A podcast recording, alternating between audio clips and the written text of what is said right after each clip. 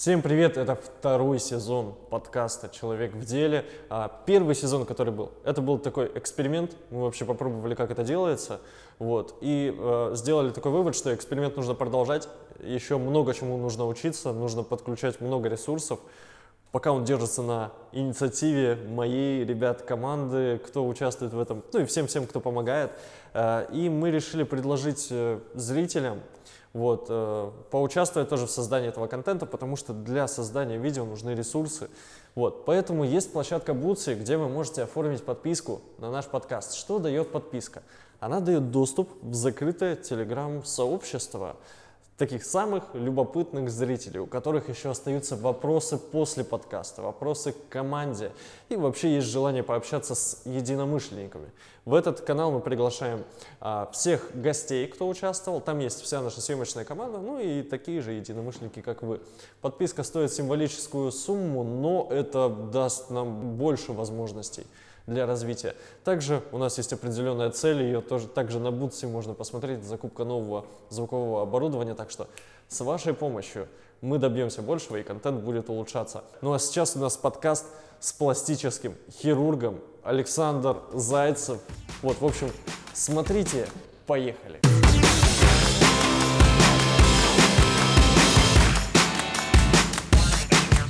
Неожиданно произошла наша встреча, потому что подписался на мой инстаграм, и я такой, о, пластический хирург, это интересно, решил написать. В общем-то, договорились. Вот, почему в этом подкасте, хотя здесь в основном разговор про предпринимателей, да, почему именно разговор с тобой, ну, мне было бы любопытно, потому что, насколько я понимаю, это тоже такая история, что ходят скорее, ну, обращаются к конкретному мастеру, Да. конкретно, к- как это сказать, врачу, Идут на врача. Врач, это Да. называется врач. Ну, конечно. А как? Да. Ну, конечно, врач. Просто я для себя могу провести какую-то аналогию с, там, с другими какими-то, ну, назовем это модификациями тела, допустим, татуировщик, да, вот, э, мне кажется, это что-то сродни, типа, Ну. татуировщика называют мастером. Ну, в какой-то степени, может быть, и сродни, если не считать только десятилетнего образования. Ну, да. Вот, а, смотри, есть вопросы из Инстаграма, ты их видел примерно, я Мгм. размещал у себя в сторис. Есть еще вопрос из Телеграм-канала. Так. Вот, кстати, я тебя приглашу тоже в Телеграм-канал. Он закрытый для подписчиков, для самых-самых вот таких. Там пока он маленький. Вот. А Оттуда тоже есть один вопросик. И вот первый же вопрос, с него можно начать. Почему выбрал эту профессию? Вопрос звучит так. Ну, в принципе, я предлагаю раскрыть вообще, как, как ты дошел до жизни такой. Мгм. Вот. э, Ну да, история на самом деле, она достаточно забавная, и она уходит корнями, можно сказать, в детство. Вот. Ну, в начальную школу это точно. И эта история не из разряда там.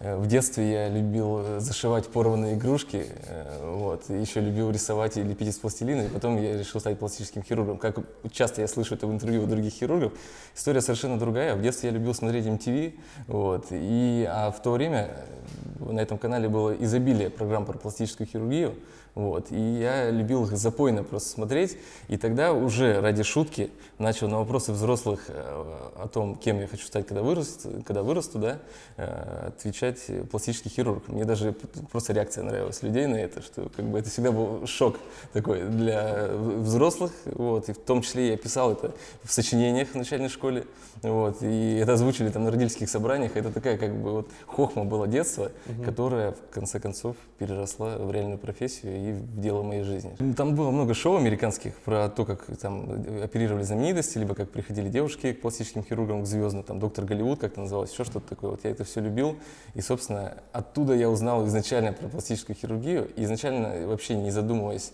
о том вообще, какой это, какого это требует пути и сколько на это понадобится времени, я уже начал как бы себе запрограммировал, что называется, данный профессиональный путь. Ну, я так понимаю, что взрослые как-то всерьез это не оценивали такое, то есть это было какое-то около шутки. И, наверное, в то время пластическая хирургия в России, ну, наверное, не была особо популярна. Ну, в регионах точно не была популярна, а, конечно, в столицах все уже давно пользовались э, услугами пластических хирургов. И, в принципе, там в Москве уже все было очень даже развито на, на тот момент. Ну, уже в то время по телевизору можно было видеть примерно, э, что такое... Продукты и результаты. Ну да. Дальше была школа, да, и как, наверное, все почти одиннадцатиклассники, я не знал, кем я хочу стать. вот, и подзабыл я. Хотя, опять же, в течение, наверное, всего обучения в школе я там во всех сочинениях практически писал про пластическую хирургию, скорее даже ради шутки, чем как-то э, ради чего-то такого серьезного. Вот. В одиннадцатом классе я, собственно, не знал, кем я хочу быть. Мне был, я достаточно неплохо учился в школе э, и мог себе позволить поступить там практически, ну не то что на любой факультет, но достаточно большое количество факультетов я мог поступить с легкостью. И я тогда помню, пришел к маме, э, говорю, мама, скажи, пожалуйста, вообще, что мне делать? Я не знаю, кем я хочу быть, куда бы мне поступать. Она говорит, слушай, Саша, если ты вот, тебе все равно, да, иди на медфак, там ты гарантированно будешь уважаемым человеком, получишь э, фундаментальное мощное образование и просто будешь разносторонне развитым. Я такой говорю, ну хорошо, поступил на медицинский факультет на наш в ПетерГУ, а, ну и далее еще Какое-то общее медицинское образование? Э, или? Все вообще абсолютно врачи без исключения идут сначала на общего профиля, скажем так, факультеты, то есть есть там специальность лечебное дело, есть педиатрия, вот, и есть стоматология, есть фармация, то есть такие вот как бы общие, широкие, скажем так, направления, и дальше уже каждый выбирает более узкую специальность. Но опять же, придя уже на медицинский факультет, поступив, я в принципе сразу определил то, что я буду двигаться в сторону пластической хирургии, вот, и даже есть пруфы этому у нас на первом курсе нас снимали видео, э, как послание к себе там, на окончание университета. И я вот там на первом курсе уже сказал про то, что я хочу быть пластическим хирургом. Хотя за время обучения в университете потом и уже меня клинило в разные, скажем так, стороны, но все равно в конце концов дорожка меня вывела, э, вывела в пластическую хирургию. Ты себя прям с детства как запрограммировал, просто в, со в это как сочинениях вписывал? Это как-то вообще, вот я говорю, что это, скажем так, пранк, который вышел из-под из контроля, можно сказать. Класс, вот. класс. Э, ну и в университете я вообще занимался предпринимательством, участвовал во многих там достаточно популярных в нашем городе проектах. Чаще всего это были проекты, связанные с общепитом. Вот, ближе к концу обучения э, в университете я занимался там IT-проектами разными. Ну и тем не менее все равно э, стал пластическим хирургом. Вот. Mm-hmm. Вовремя там уже ближе к окончанию я отмел все свои проекты, сфокусировался на медицине и как бы ну, пришел к тому, к чему пришел. Уже в Петергоу ты потом выбрал направление? Нет. нет? У нас в Петергоу нет возможности обучаться на пластическую хирургию. Я закончил университет, сдал ГОСы и уехал на, поз, на последипломное образование на несколько лет в Санкт-Петербург.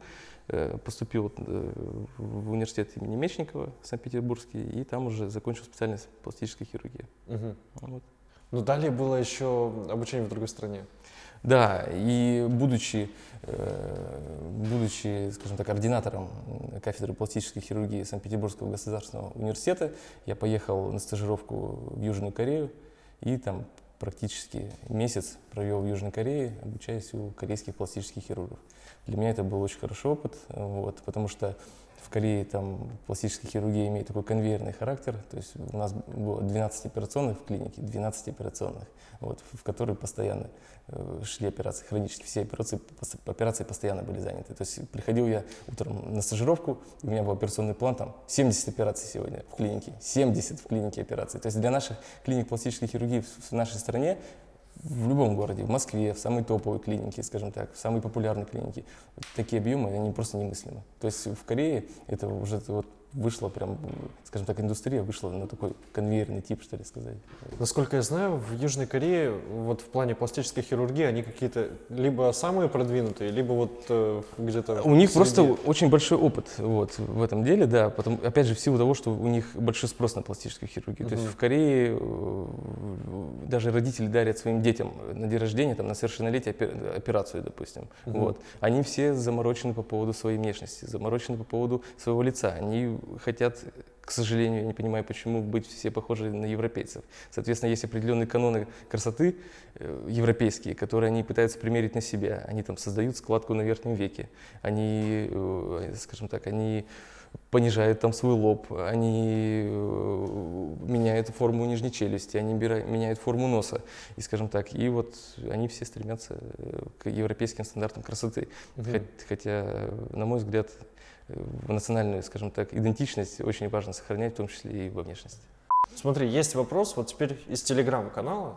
Угу. Вот, э, Сергей Веселов, э, первый, с кем мы снимали подкаст, угу. вот, э, активно в Телеграме тоже участвует. Смотри, я тоже хочу потом развить этот вопрос, но он звучит так. Посмотрел на Первом канале а, концерт в новогоднюю ночь почему они так все плохо выглядят, все перетянутые, ненатуральные. Ведь у них есть возможность обращаться к лучшим пластическим хирургам.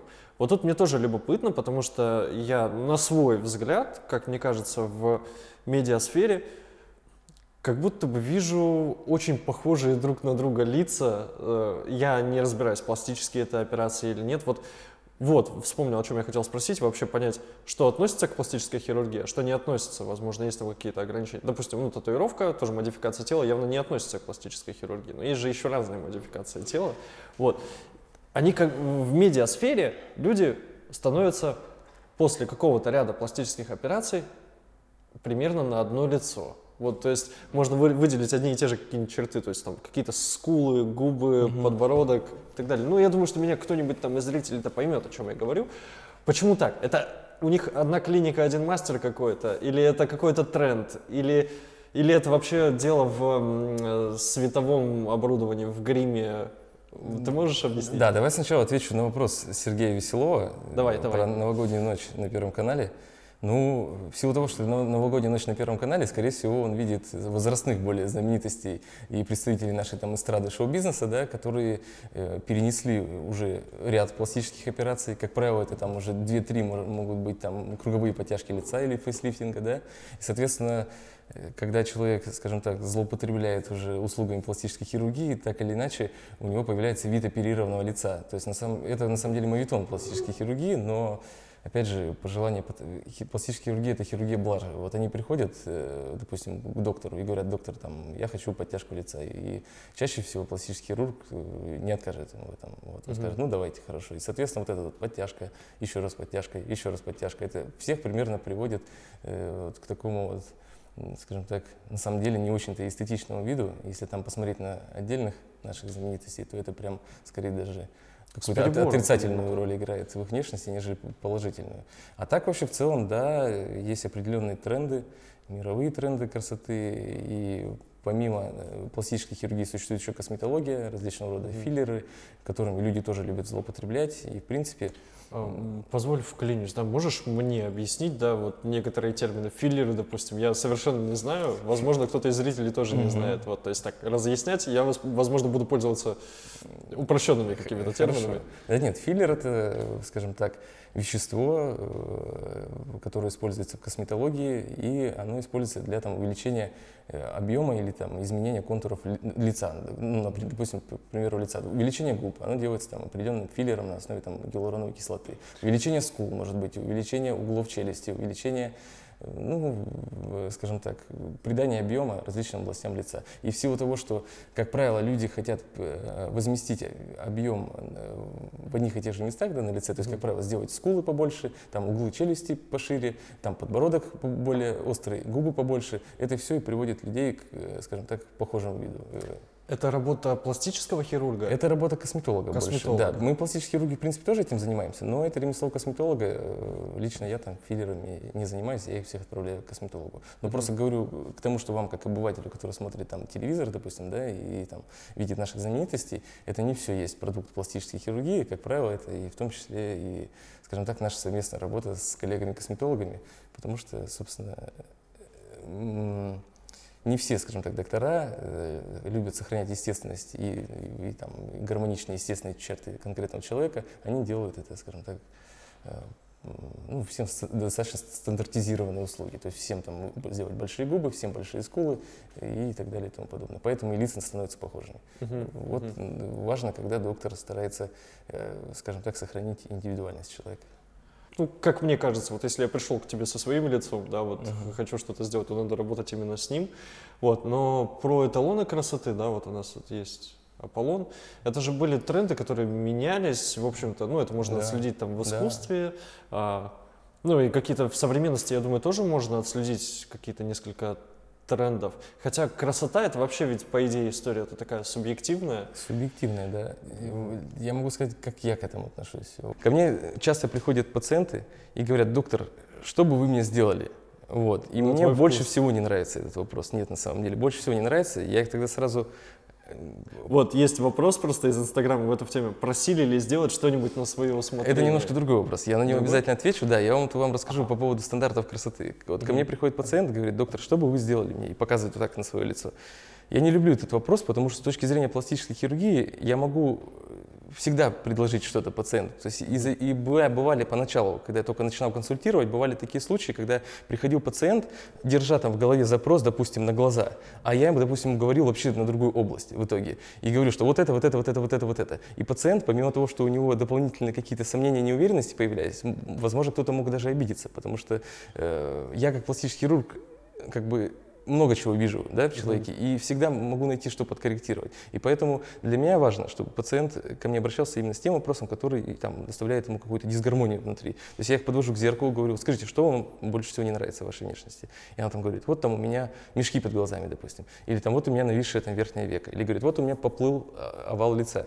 И вот с этим мы уже и работаем. А там а то, что э, ко мне просто приходит пациент, садится, я ему сразу как оценку диагностическую даю и, э, и сразу перечень процедур, ну это не моя история, и, по крайней мере я так не работаю. И уверен, что много кто из коллег так, как раз таки так и работает, я стараюсь немножко по, по, по другой схеме действовать. Я могу расставить акценты, да, пом- помочь человеку расставить акцент, сказать, что ну вот там у вас есть, допустим, там мешки под глазами, там, или там у вас там, или там могу отправить косметологу, сказать, что вот там у вас как, э, есть там определенные зоны там с выраженными морщинами какими-то, сходите там к косметологу, проклейте боток, все будет хорошо. Либо там что-то, если что-то явно выраженное такое, какой-то, ну вот явно выраженный недостаток эстетический, я могу предложить э, какую-то услугу, да, и сказать, что ну вот там можно вот это. Но опять же, важно, чтобы пациент, э, пациент, который приходит вот такой растерянный, не понимает, что хочет, и приходит ко мне на консультацию, я, как правило, его отпра- отправляю и говорю, что вот поймете, что хотите, тогда и приходите. Потому что, ну, э, я считаю, что это немножко он немножко в беззащитной роли находится тогда передо мной, если он приходит такой растерянный. Я не могу ему навязывать, я не люблю навязывать услуги. То есть э, люблю, когда приходит человек с более-менее конкретным запросом. Вот он там придет, скажет, я хочу более выразительный взгляд. Мне это уже понятно, с какой зоны работать. Или там, я хочу более там, не знаю, э, мне там не нравится полнота щек. Я могу, сразу мне понятно, что нужно сделать. Вот, вот когда хотя бы минимально есть какой-то запрос, более-менее, вот, э, тогда проще работать. А когда человек просто приходит, садится, смотрит на тебя и говорит, что вот, доктор, вот что-нибудь мне сделайте, пожалуйста, тогда у меня сразу возникают в голове мысли, что что его толкает на это. То есть это, как бы сказать, может быть, есть смысл обраться к психотерапевту и- Вот, или и- что-то такое, вот, а не ко мне. И, соответственно, я стараюсь, э, на самом деле, фильтровать очень пациентов. И, м, то есть для меня я не на количество стараюсь работать, а на качество, скажем так. Вот про то, что приходилось ли разворачивать клиента, то есть какие могут быть вообще поводы, А, то есть это может быть что-то связанное со здоровьем или может быть правда там, ну, допустим, такой момент, что а, наличие какого-нибудь лишнего веса, да, но, допустим, оно лучше решается фитнес-залом, вот, то есть может какие-то такие моменты. В каких условиях, может быть, ты разворачиваешь клиента и говоришь, что э, извините, нет, то есть, ну и такое, я так понимаю, бывает. Такое бывает и бывает достаточно часто, и, собственно, на то есть масса причин. Первое, ты правильно сказал, это могут быть проблемы со здоровьем определенные. Второе, это может быть э, неадекватный какой-то запрос, ну совсем неадекватный запрос. Может Э, какой-то об пример быть? Ну, и, э, допустим, там какой-то неадекватный запрос на увеличение груди, допустим, ну, какой-нибудь. Там девочка может прийти там с нулевым размером и сказать, там, доктор, я там хочу там шестой, условно говоря, да, размер, Мгм. там, попросить поставить ей импланты там объемом там 600-700 миллилитров. Вот, Мгм. естественно, это как бы я ей постараюсь объяснить, что давай не будем, давай там что-нибудь Мгм. в сторону гармонии подвигаемся. Вот. Но если мы не дадим взаимопонимания, я ее тоже разверну. Третье – это пациент, с, пациент с, дисмор, с дисморфофобией. Есть такой в психиатрии диагноз. Это когда пациент э, э, полностью недоволен своей внешностью. И Ага. то есть как раз-таки вот конкретики никакой нет, а вот ей не нравится все. Форма ушей, форма носа, э, глаза, подбородок, грудь, длина ног, все, что Кстати, угодно. С другой стороны, Вот. на таком клиенте, получается, в корыстных целях можно было бы, наверное, Можно и- зарабатывать и, зарабатывать. Можно, да? и, и многие этим пользуются, но на самом деле это такой тупиковый, э, тупиковый, скажем так, э, тупиковый путь, потому что Мгм. эти дисморфофобичные пациенты, они тебе больше проблем потом доставят.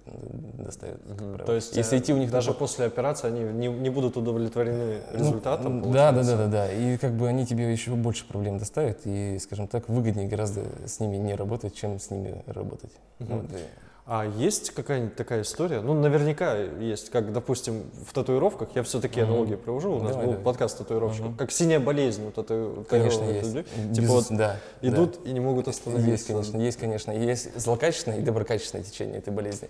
Вот злокачественное это как раз вот дисморфобия, о которой я сказал, а доброкачественное это когда просто, ну, пациентки там есть ряд недостатков. Допустим, она там, мама была, которая откормила там трех детей, да, и у нее изменилась форма груди, форма живота, э, скажем так, там определенные еще изменения э, контуров тела произошли. И она, допустим, решила познакомиться с пластической хирургией, сделала одну операцию, допустим, сделала пластику груди. Потом она приходит и, и там хочет еще скорректировать живот. Но это я не назвал бы это вот болезнью, да, то есть это как бы просто пациент, скажем так, э, понимает, что такое пластическая хирургия, понимает, что это безопасно и э, не чурается еще раз и еще раз обращаться к этому. Вот. Естественно, наступает момент, когда как бы уже, что называется, не на чем работать, да, и, и вот у таких вот адекватных пациентов у них всегда есть стоп, да, то есть у них, и, как правило, адекватный запрос и адекватный, э, скажем так, э, ну и всегда они могут сказать стоп этому процессу. Мгм. Ты, в принципе, вот э, на глаз, если встретишь человека на улице или на экране, ты можешь примерно даже понять, что, ну, наличие пластической операции или что-то изменилось, Ну, если ты, допустим, одного и того же артиста. Примерно можешь По большому счету, да, но это, знаете,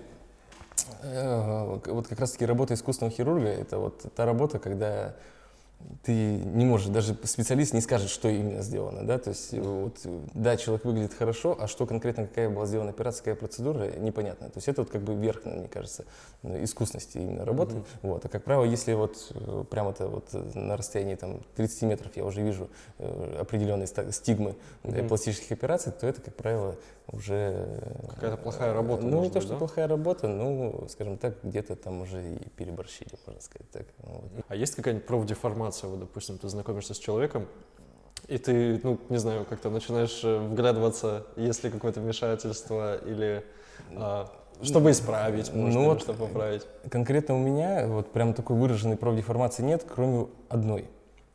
Я вот смотрю на молодого человека и примерно понимаю, как он будет выглядеть в старости. Я бы не сказал, бы, что это профдеформация, но я просто, я уже э, очень много видел пациентов, очень много видел возрастных пациентов на разных, скажем так, поделил для себя людей по типам, да, по определенным, и вот примерно мне уже понятно, как человек будет выглядеть, какие у него будут изменения, примерно. А Вот можно ради любопытства, ты можешь вот э, так примерно Про сказать? тебя? Да, ну так, слушай, я, коротенько. Я, будет? э, выразить словами это тяжело. Я мог, может быть, примеры показать какие-то, как примерно ты будешь Ага. выглядеть. Вот.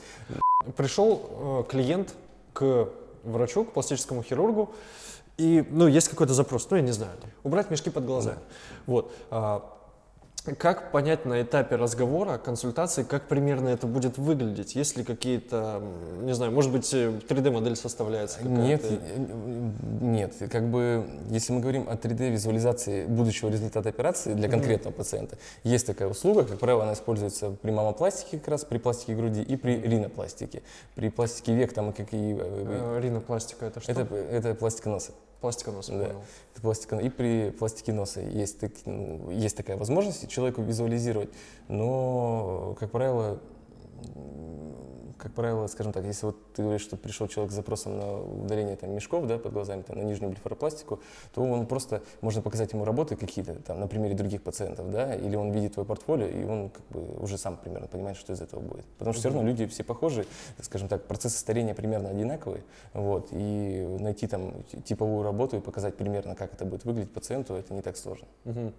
Ты смотришь на человека, понимаешь, как он будет примерно выглядеть в старости, и, естественно, если ты это осознаешь, в какой-то момент ты можешь увидеть, что у него прошла какая-то операция, что он выглядит не так, как ты примерно предполагал, да? Ну, ну да, Да? возможно, Вот тоже. да. Скажи, в политику залезать не будем. У Путина много пластических операций? Ну смотри. Этого человека уже 20 лет видим на Да, экранах. ну смотри, у Владимира Влад- с вопиющей очевидностью Владимир Владимирович частый э, клиент э, косметолога. Ага. Вот, это видно как раз-таки по определенным изменениям контуров его лица.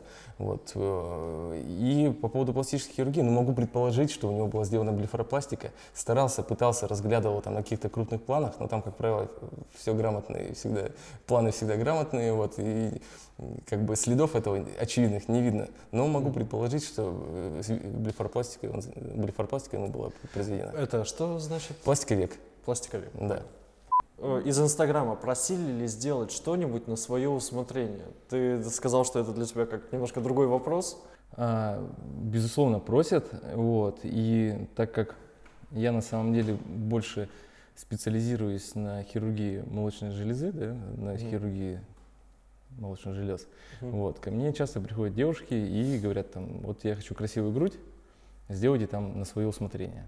И это, на самом, вот это как раз-таки на самом деле самый такой благостный запрос, потому что я, ну как сказать, есть определенные анатомические параметры, есть определенный канон красоты и, скажем так, и понятие вообще о красивой э, женской молочной железе, женской груди. Вот.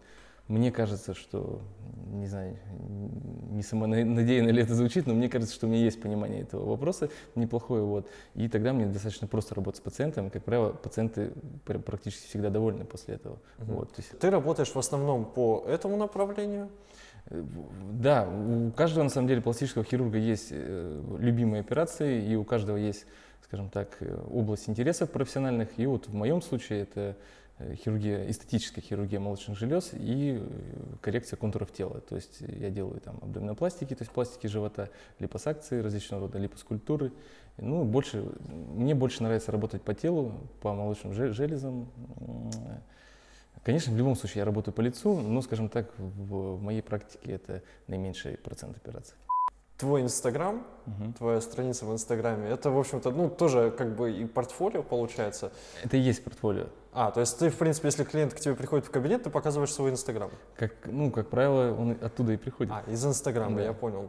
М. Э, Фотографии в Инстаграме, они, ну, такие, как будто бы на грани правил Инстаграма, Да. то есть, э, да, там буквально там зак- заклеены, да, момент, за который обычно банят. Вот, у тебя были какие-нибудь проблемы с этим? Типа площадка, может, закрывала страницу, банила, или там теневой бан какой-нибудь? Были, да, были такие. На самом деле, Инстагра- вот в плане пластической хирургии Инстаграму э, главное, чтобы ты закрыл соски. Мгм. Вот все, сосок это для Инстаграма самый страшный вообще элемент человеческого тела. Ага. Если мы стараемся уже, даже когда мы показываем во время операции, там какие-то, скажем так, элементы операции, какие-то этапы операции я зачастую показываю, даже в этом случае мы стараемся там как-то там каким-то пластырем или Мгм. чем-то заклеить сосок или какую-то салфеточку положить, чтобы этого не было видно. Потому что Мгм. вот сосок это сразу э, удаление публикации, это может быть бан, Мгм. там пр- предупреждение и так далее. Вот. Мгм. Все остальное, в принципе, Инстаграм разрешает э, публиковать. Если это уже контент какой-то, скажем так, э, не для слабонервных, что называется. Опять же, если я показываю какой-то этап операции там, при пластике живота, и там, скажем так, э, очень большая рана, да, при этом, и много крови, как правило. Вот. э, Инстаграм может сделать там пометку там 18 плюс Ну, то есть он закроет Да, сначала. у меня да. была история. А, Я травмировал руку, и просто вот у меня зажат был кусок Мгм. ткани в руке, и тут были просто пятнышки крови, то есть ничего не было видно, просто какая-то история, типа, Мгм. вот такие у меня приключения. Мгм. И там выдавало вот отметку, что нежелательный контент. У тебя, я видел сторис, а, я могу сейчас найти, показать, Да, или, пожалуйста. может, сам помнишь? А ты можешь вывести на монтаже прямо. Я на монтаже выведу, но тоже там есть правила Ютуба, так что, скорее всего, это будет э, заблюрено. Но, Да. в общем, вы там э, во время операции, вот у вас стол с пациентом, и вы, в общем-то, держите в руках э, да. Человеческое ну, с- мясо, с получается. Ну не мясо, а жир человеческий, скорее, с кожей вместе мы держим.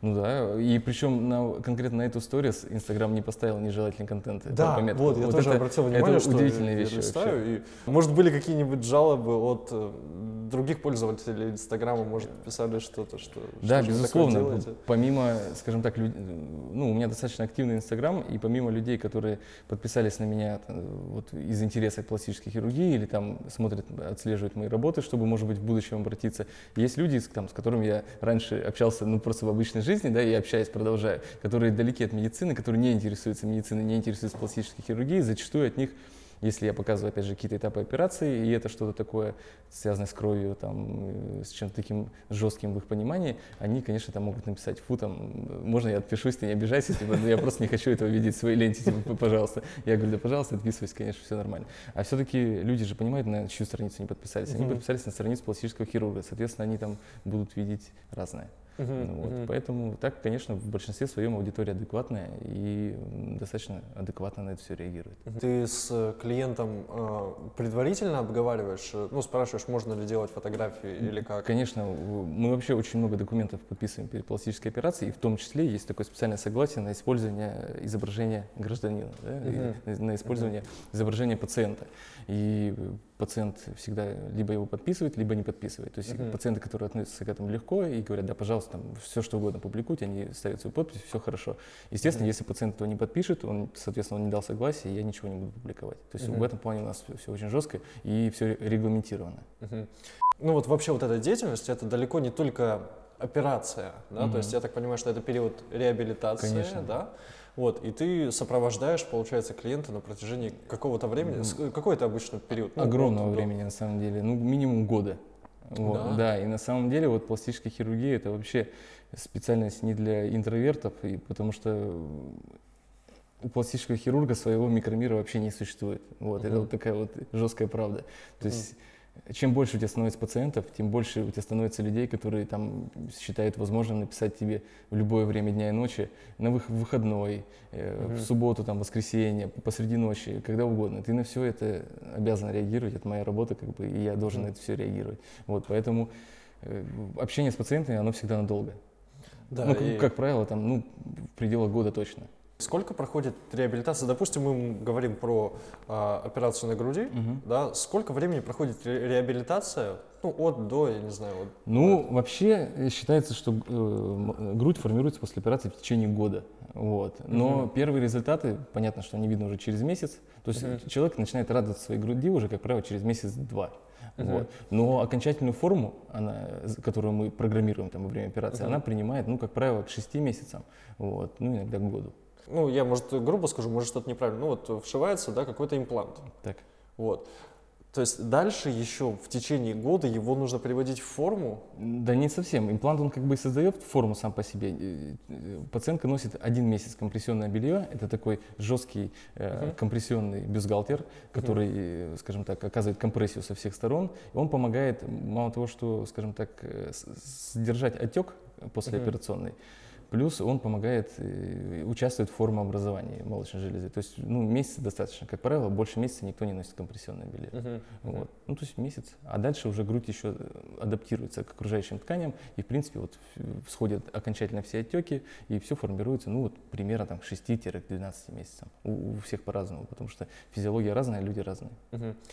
А в это время ограничены там физические нагрузки, не знаю, там бег, то есть, ну, что может по- повлиять на...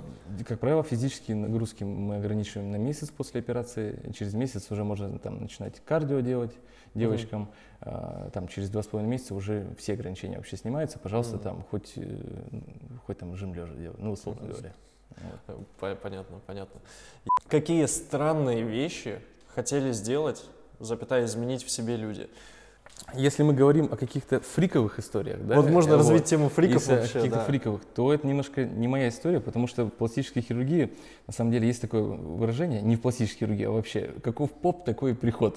Вот, А. таков и приход. То есть, как бы, видимо, может быть, я так выстраиваю свой маркетинг или так общение с пациентом, что мне на таких пациентов, к счастью, не везет. Мгм. Вот, потом, ко мне такие пациенты очень редко приходят. Безусловно, были какие-то единичные случаи, когда э, меня как раз-таки путали, возможно, с бодимодификатором, и там предлагали сделать рога там, э, ну, то есть вшить там... Будем под- новое слово. да, подкожно вшить э, имплант, допустим, либо там сделать раздвоение языка, естественно, я их отправляю уже вот к этим маргинальным мастерам, которые занимаются непосредственно этим. Вот Ага. это не медицина, это не то, чем я занимаюсь.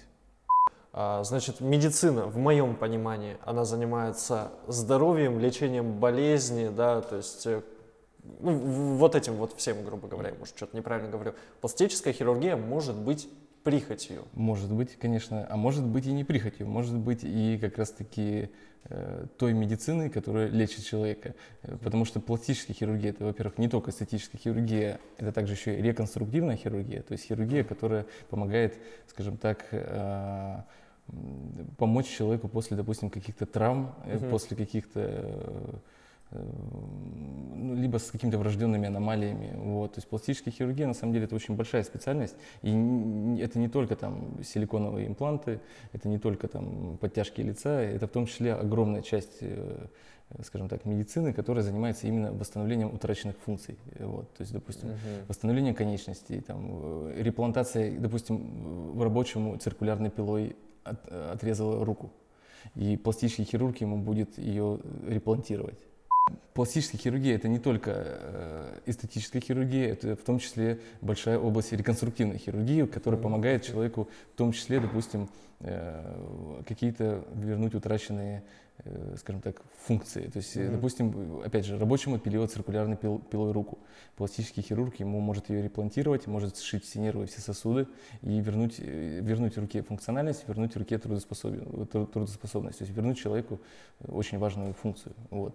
Круто, и в том числе круто. это очень огромная область пластической хирургии, которая занимается и лечением врожденных аномалий. Допустим, там у детей часто бывает там какая-нибудь там зайчья губа или расщелина, mm-hmm. там небо или что-то такое. Это все делают пластические хирурги, и, собственно, и, э, просто обыватель этого не знает, к сожалению. Так, То есть обыватель да, все думает, да, что это, это только, это только там эстетика, это только там увеличение груди, mm-hmm. это только подтяжки лица. На самом деле пластические хирурги много чем занимаются и делают очень важную работу. Но даже эстетическая пластическая хирургия, это все равно, я считаю, очень важная. И это тоже медицина, и это тоже очень важная часть, скажем так, медицины, потому что вот женщина, она кормила трех детей, да, грудь женщины после кормления зачастую превращается, скажем так, в очень эстетически неприглядный. Ну, понятно. Да, да, имеет mm. очень эстетически неприглядную форму. Женщина начинает себя из-за этого ощущать, скажем так, не так уверенно. Э, женщина, скажем так, она замыкается в себе. Mm. А пластическая хирургия помогает вернуть, опять же, э, скажем так, эстетически привлекательный вид ее груди. И женщина сразу расцветает. То есть это как психологическая помощь в том числе. В том числе, то есть терапия. Да, пластическая хирургия это такая вот связь, это угу. какое-то вот взаимодействие хирургии и какой-то степени психологии, психотерапии, возможно, частично. Вот. Да, на самом деле это вполне логично, потому что человек приходит, ну даже если это, ну вот я назвал, конечно, прихотью, да, ну вот с целью выглядеть лучше для того, чтобы, ну не знаю, больше себя любить, лучше себя чувствовать в компании или где-то. Это же и социализация. И, и вот, кстати говоря, у меня были внутренние конфликты по началу деятельности, когда там мои друзья, с кем я учился в университете, они там стали нейрохирургами, они стали травматологами. И они, мне поначалу казалось, что вот они делают реально важное дело.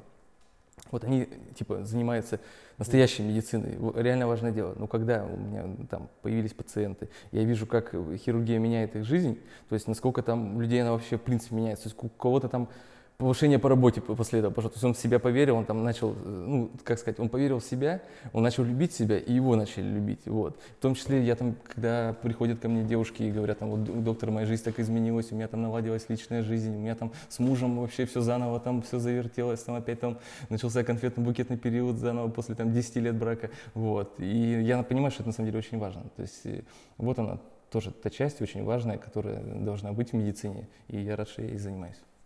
Про финансовую сторону, про экономическую, вот, Давай потому что я думаю, что у многих есть ассоциация с тем, что пластическая хирургия, что это слишком дорого, что это для какой-то элиты или селебрити, да, селебрити, я тут подкасты веду, вот.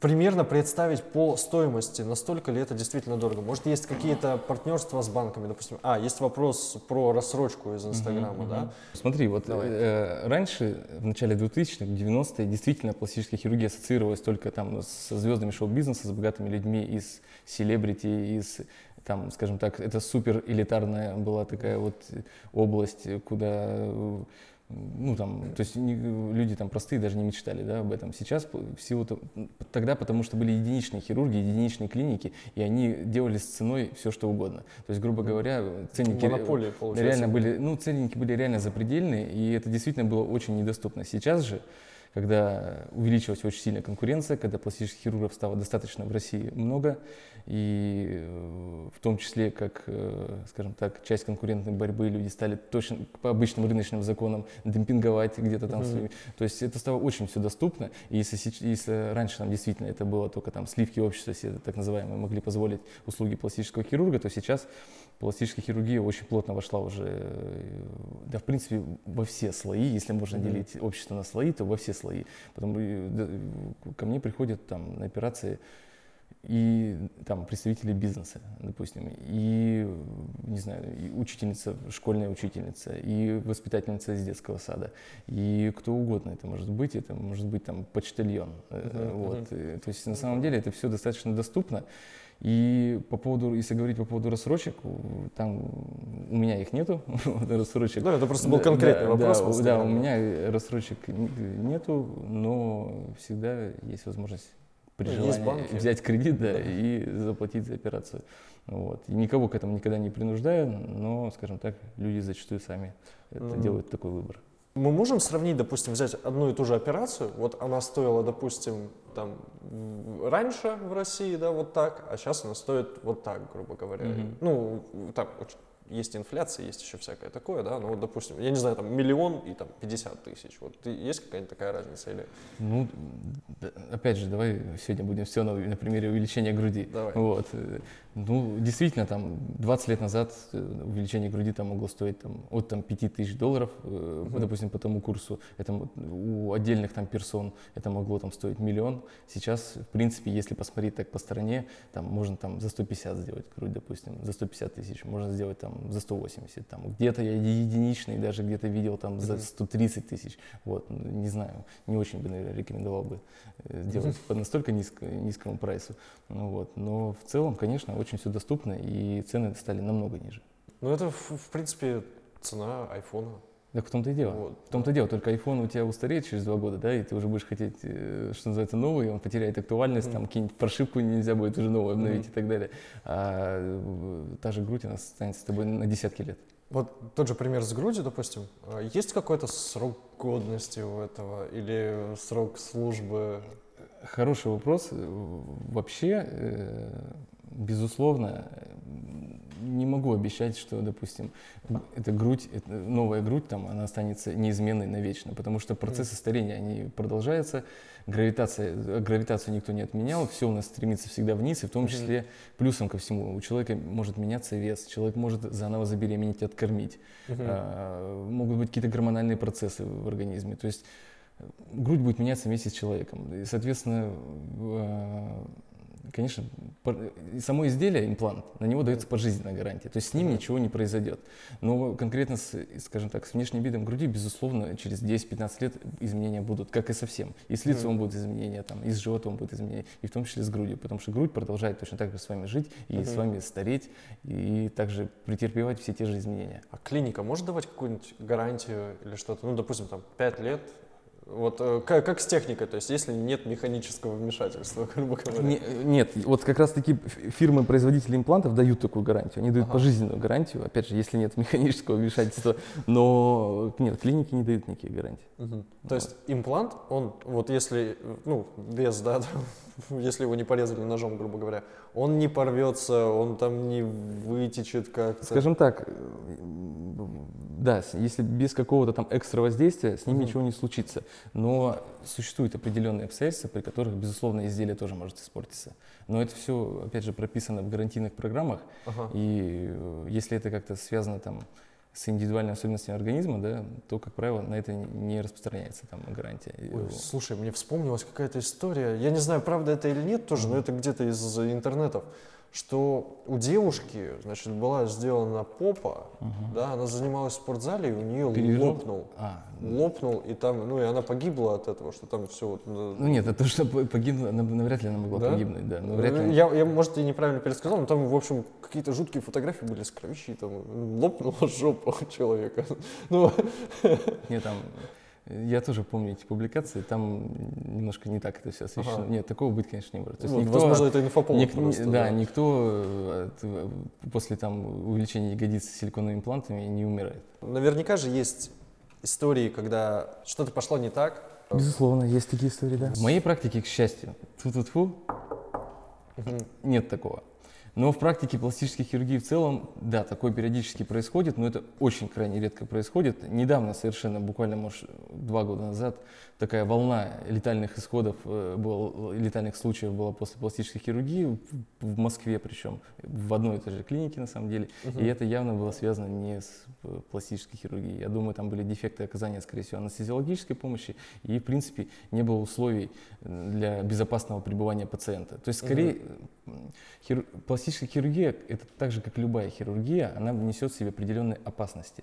Вот, поэтому, когда пациент выбирает пластического хирурга, он должен обращать внимание не только на самого хирурга и на его квалификацию, но в том числе и на клинику, где он оперирует. Потому что в клинике должны быть созданы безопасные условия для пребывания, должна быть хорошая анестезиологическая служба. И если это все соблюдено, как правило, ничего плохого не происходит. Мгм. То есть пластические операции переносят достаточно легко человеком, вот, и в принципе, наверное, по процентному соотношению каких-то нежелательных, там, в том числе летальных случаев, это, наверное, самая безопасная хирургия. Мгм. Еще сразу, может быть, как рубрика «Развеять мифы», Так. да, или что-то такое. А Были какие-то истории, напомните, в самолетах, что ли, или как-то при перепадах давления? Взрывались импланты? Нет, это фейк. 100%, Это фейк, да? конечно, Это 100%, фейк, летайте на самолете. Сто процентов летайте. Вот, а смотри, а, допустим, про грудь, вот эти импланты, они, ну, как бы на ощупь, да, сегодня у нас этого нету, не подумали что-то, они, ну, идентичны, как бы, натуральной груди, насколько я понимаю. Ну, не сказал бы. Они э, приятнее на ощупь, чем, чем, Ага. чем натуральная грудь. Да нет, но они, естественно, более упругие. То есть натуральная, натуральная грудь, она не обладает такой упругостью. Если Мгм. только совсем, скажем так, не, не грудь, которая не кормила у там, молоденькой девочки, да, действительно, она может быть такая же Ага. примерно упругая, но в целом импланты создают упругость, не присущую, естественно. э, Есть ли какие-то еще свойства, которые не очевидны, не знаю, там, может быть, там, а, они там тонут в воде или еще что-то, что-то неочевидное, что- или они вот полностью... Нет, и вот, э, скажем так, прогресс э, силиконовых имплантов, он там начался, скажем так, развитие, э, эволюция, э, Эволюция. эволюция силиконовых имплантов началась там, с 60-х годов прошлого столетия, да, и за это время импланты уже сделали максимально безопасные, учли уже все, что только можно, и, наверное, это одни из самых таких безопасных медицинских э, изделий на данный момент. Недавно был в СМИ т- огромный там скандал с Лерой Кудрявцевой, с такой э, Я знаменитой, да, которая как раз-таки там у нее был разрыв импланта, и она раздула очень эту тему, во всех СМИ это было, но опять же, с точки зрения медицины, там все было неправильно э, не- преподнесено, и, скорее всего, это просто был такой инфоповод, да, и повод попиариться, чтобы все опять вспомнили эту Леру Кудрявцеву, и все там не так однозначно. Хотя многие пациентки это подхватили, и ко мне очень большое количество пациентов, кто ко мне обращалось, они мне трясли вот этим кейсом с Лерой Кудрявцевой, говорили, а вот у Леры же это произошло, а вот у. Леры же это произошло. Но там история вообще не про хирургию. Пластическая хирургия – это больше женская история. Э, Вот какое место занимают клиенты-мужчины в этом во всем? Что может быть, не знаю, ну, как мне кажется, что Мгм. мужчины обращаются как минимум реже, вот, да, по, по каким причинам это может быть? То есть, допустим, там, типа, мужики не поймут, да, или да что, мужику можно выглядеть как угодно. Вот все правильно ты Да? сказал. Да, э, безусловно, мужчины... Почему, на твой взгляд, мужчины реже обращаются? Они сейчас начинают все чаще и чаще обращаться, потому что пластическая хирургия пришла уже в нашу страну прям широко, да, и это уже становится нормально, и мужикам уже между собой не стыдно об этом сказать, да, стало. Но на самом деле русские мужчины, э, если мы сравним с европейскими, они Мгм. намного хуже выглядят, да, и они намного меньше следят за собой. Что не скажешь про наших женщин. Наши женщины, наоборот, они реально более ухоженные, более красивые, чем евро- европейские. И к нашим вот русским мужикам это вот только начало приходить, то, что нужно за собой э, следить. Вот появились барбершопы, мужики Мгм. стали красиво стричься, там, не просто там в, цирюль- в цирюльне в какой-нибудь там за 100 рублей, они, нач- они начали красиво стричься, они начали Мгм. ухаживать за бородой, они начали красиво одеваться. И в том числе они начали все чаще обращаться к услугам пластического хирурга. Они тоже осознали, что они точно так же стареют, как и женщины, да.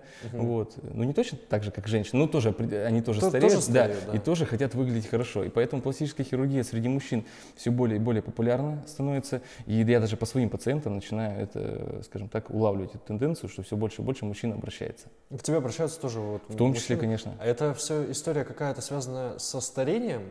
Ну, как правило, да. Как правило, э, пластическая хирургия у мужчин это больше связано с возрастными изменениями лица. То есть, опять Мгм. же, та же пластика век, скажем так, э, пластика лица, э, обращается также с избыточными жировыми отложениями, то есть э, за липосакцией, там, да, вот.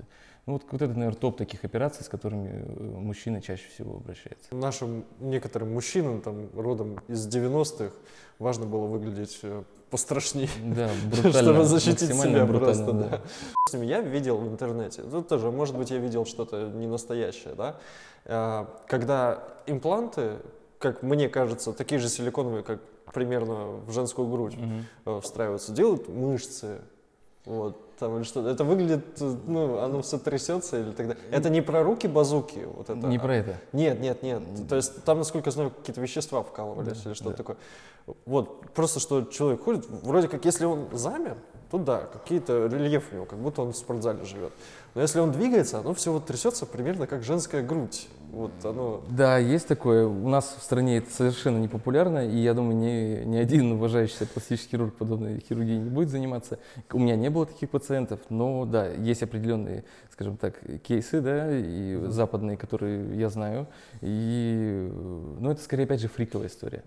То есть это, да, это не получило широкого распространения. Да, там есть там импланты голени, да, там при, есть у людей там рожденная, скажем так, недостаток объема в голенях. Из-за этого ноги кажутся кривые. Вот там поставить импланты голени, да, это нормальная история. Поставить Это импланты... специальные импланты голени. Да, специальные импланты голени. Но поставить там мужчине грудные импланты или там какие-то импланты, имитирующие мышцы, это скорее, опять же, более фриковая такая история. Вот. э, Причем, опять же, тело меняется со временем, то есть это может быть набор Это веса сто процентов история с, с плохим концом. Сто процентов. То есть, а есть истории, когда импланты, наоборот, достают, ну, убирают? Да, да, есть такая история. Опять же, сейчас э, это стало чаще. Вот, э, не без участия, в том числе Леры Кудрявцевой. Вот.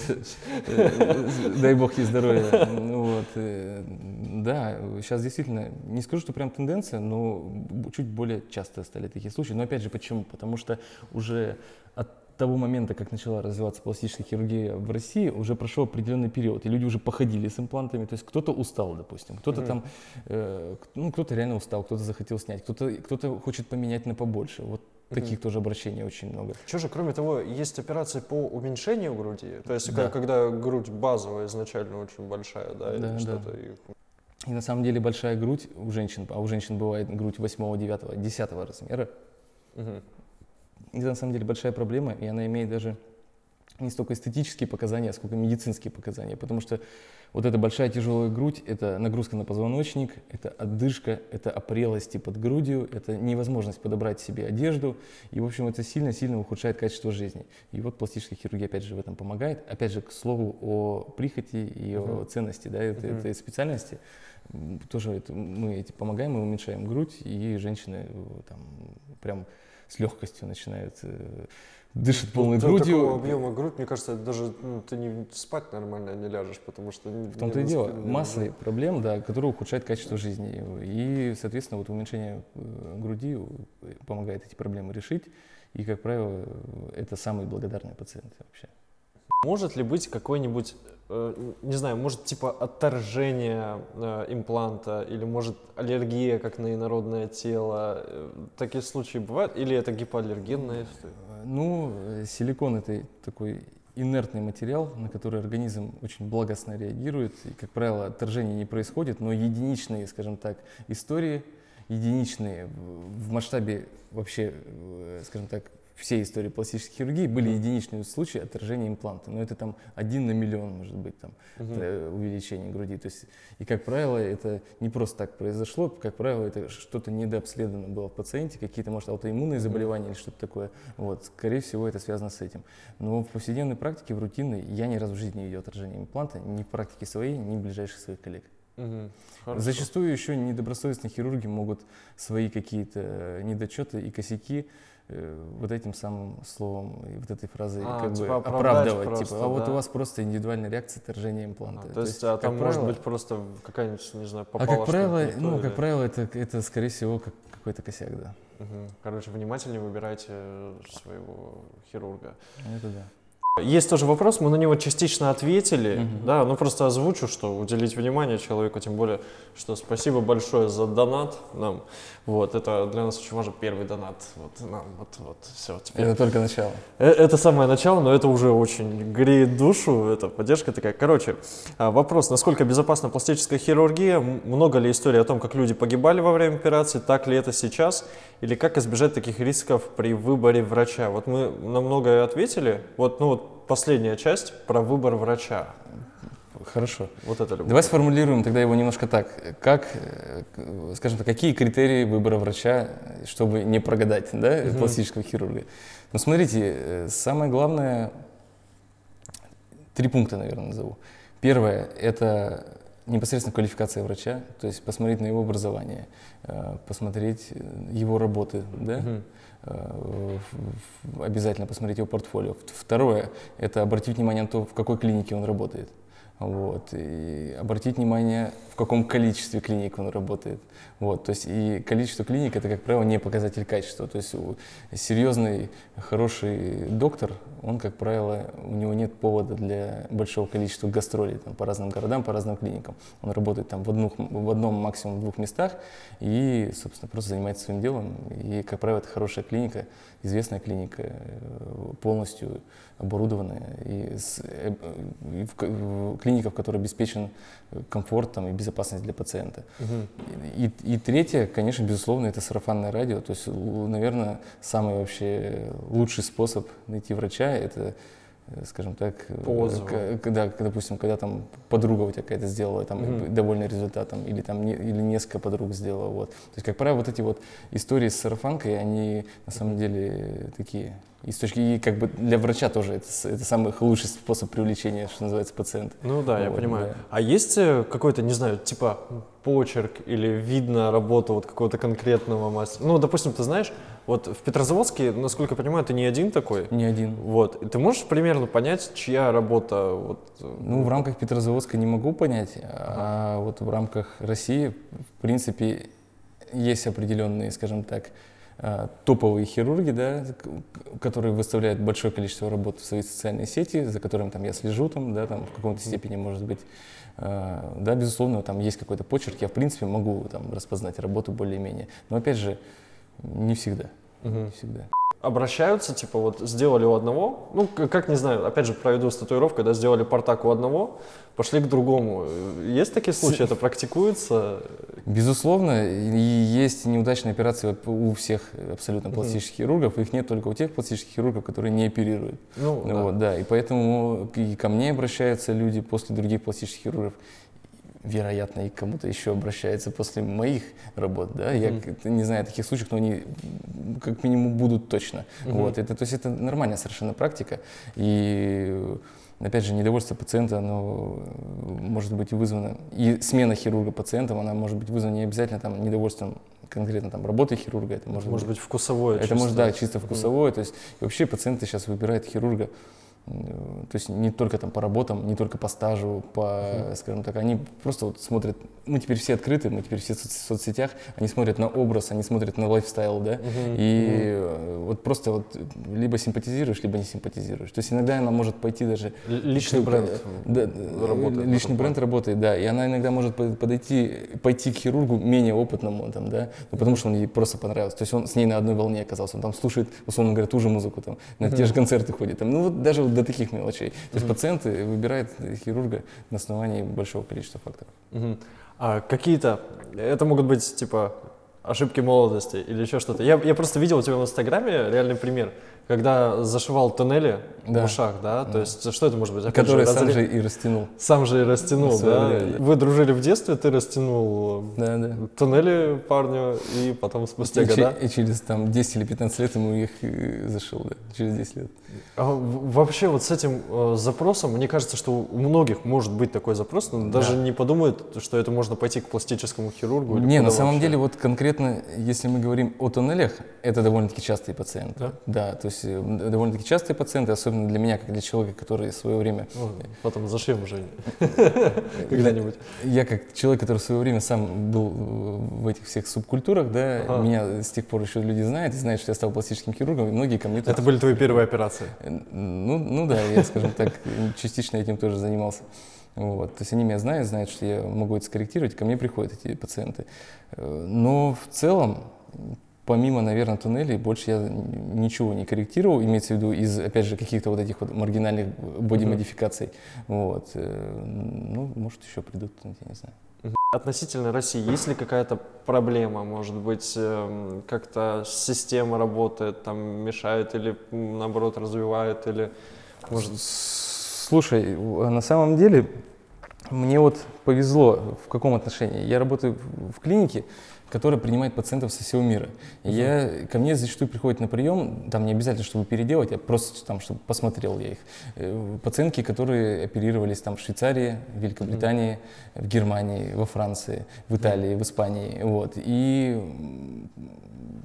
я вижу, как не идеально в том числе работают коллеги с Запада. Вот. Сказать то, что Россия хуже оперирует, чем, допустим, Европа, я, я не могу, потому что наш пациент российский, он на самом деле более требовательный оказался. То есть, да, и даже когда к нам приезжают на конференцию, скажем так, какие-то мэтры, которые нас обучают да, чему-то, зачастую мы смотрим результат там, в конце операции, а иногда даже через год мы смотрим его как отдаленный результат, то зачастую они показывают результат, который, например, мы себе в повседневной практике не можем позволить, потому что наши пациенты, они очень требовательные. Вот. То есть, э, не знаю, с чем это связано, но мне кажется, что вот в данный момент пластическая хирургия в России уже настолько на хорошем уровне, что точно не нужно никуда ехать за границу оперироваться, это сто процентов. Потому что в том числе мы периодически переделываем работы скажем так, наших западных коллег. Безусловно, у них, если мы берем США, там накоплен огромный опыт, да, там, э, там очень мощная система образования, там у них огромный опыт,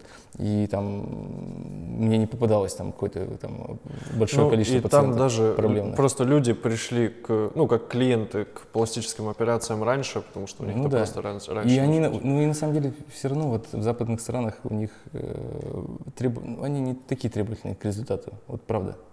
Можно особо не хвастаться, что я ездила делать грудь куда-нибудь там в Южную Корею, да, вот, то есть на такой международной арене пластической хирургии Россия... Ну смотрите, это- опять же, для чего? Южная Корея, туда вообще не нужно ехать русскому человеку оперироваться. Почему? Потому что они оперируют азиатов. Азиатское А, лицо и ну, европейское лицо это вообще разные лица.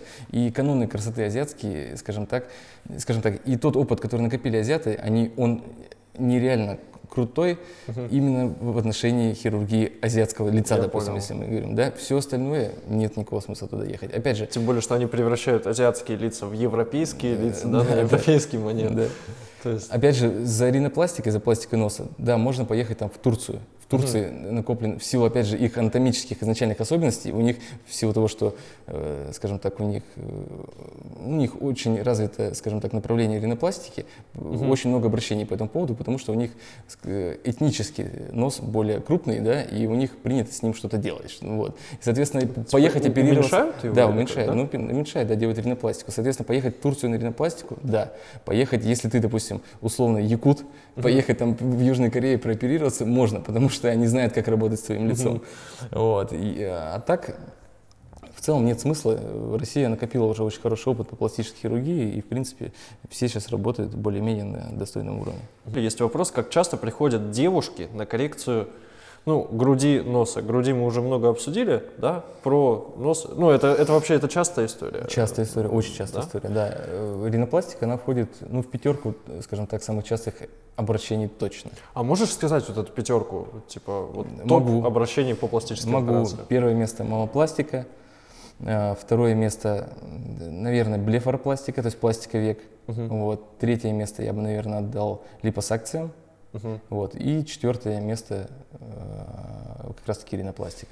мгм, Вот. мгм. В каких-то странах это может варьироваться. То есть в Турции ринопластика будет на первом месте, в Бразилии будет э, там липосакция, либо увеличение ягодиц на первом месте там, и прочее, прочее. То есть исходя из геогра- географии есть, скажем так, э, востребованы э, разные направления пластической хирургии востребованы. Ну, тоже есть, э, наверное, свои какие-то эталоны э, Да, внешности. да? Совершенно, да, разные в каждой стране. Ты постоянно работаешь э, с телом, с женским, с мужским, да, ты, ну, ну, это для тебя такое э, раб- рабочее место, грубо говоря. да, это повлияло ли на твою личную жизнь, на твою какую-то, не знаю, сексуальную жизнь? Есть ли какая-то профдеформация в этом? Нет, к счастью, никакой нет профдеформации. Мне по-прежнему нравится там красивая женская грудь, красивая женская попа. Ни- Никак, э, скажем так, никаких у меня Просто отклонений ты в видишь этой это области не, появилось. каждый день. Да. причем я так понимаю, что кроме операции э, высылают фотографии тебе, то есть Да, тебя конечно. в Инстаграме можно увидеть, что уже спустя время какое-то, да, красивая фотография тебе Да-да. высылают. С другой стороны, человек, который каждый день смотрит порно, как бы тоже видит э, грудь каждый Тоже день, верно, да. тоже верно, да, тоже верно. Ну, не знаю, девушка отправляет тебе фотографии, да, какого-то процесса реабилитации или чего-то, или результата. Ревность мужей. Может, э, что-то было, не знаю, или там муж стоял рядом, контролировал, что это вы там будете делать. Что- Что-нибудь такое Ну, происходит. Есть деле- неадекваты такие? Частая история, да. Но, Да, часто? Ну, частая история в каком плане? Очень часто мужья э, приходят на консультации с женами. Вот. э, Даже, ну, мне кажется, тут вопрос уже не столько контроля процесса, да, сколько, чтобы я услышал пожелания э, конкретно А, его. то есть, когда Да. он заказчик, э, Ну, грубо, говоря, да, я не очень как бы, я не очень люблю пускать их с мужьями э, на, на прием, но иногда все-таки приходится, и, как правило, да, мужчины высказывают какие-то свои там предпочтения, либо опасения, вот. А что касается ревности, ну, есть мужчины, которые не разрешают, допустим, выкладывать результаты операций их э, там, Мгм. девушек, жен, вот, э, Ты женат? женат. Да, а, то есть и жена у тебя нормально относится к тому, что Нормально, ну, у меня тебе же- высылают фотки? Моя жена, э, мы 10 лет уже почти вместе, Ага. и как бы она меня еще со студентов растила, что называется. И она прекрасно знала, к чему мы идем, и готовилась к этому уже очень давно. И она понимает, что это работа, и адекватно на все реагирует, за что ей большое спасибо. Мгм. У тебя у самого есть пластические операции? Нет, пока что нет, но будут 100%. К мужским операциям, связанным с телом, кроме удаления лишнего жира, что-то еще может быть? Я просто даже себе Пластика живота. То есть, когда там человек, там, допустим, когда я уже не могу ему решить проблему с помощью липосакции, с помощью там, удаления избыточного жира через маленькие проколы, приходится делать достаточно продолжительный разрез и убирать еще избытки кожи на животе. То есть, либо там мужчина может сначала набрать вес, потом похудеть, у него обвисает кожа. То есть мы тоже этим занимаемся. Плюс у мужчин есть такая проблема у некоторых, как гинекомастия. Это увеличение молочных желез. М. Вот. То есть э, есть гинекомастия, которая проявляется с набором веса, да, когда это жировая такая гинекомастия, и мы там тоже с помощью липосакции в том числе можем это решить вопрос. Бывает, когда у мужчины пошел гормональный сбой, либо на почве приема гормональных препаратов там во время там бодибилдинга, да, там или Мгм, чего-то такого, вот, либо просто какой-то гормональный сбой, и тогда мы оперируем молочную железу и удаляем как раз избыточную молочную железу у мужчине Мгм. и делаем, скажем так, нормальный мужской вид, эстетичный, э, с которым мужчине на пляже не стыдно показаться. Здесь может быть кадр из бойцовского клуба. Мне Да, сразу да, вот у него именно гинекомастия там, Ага. как раз таки, да. Понял, И понял. как раз таки на фоне, на фоне приема э, Да, он там бодибилдером Да, был да, или да, чем-то да, таким, да, или да. борцом, или что-то Да. такое. Какие могут быть противопоказания?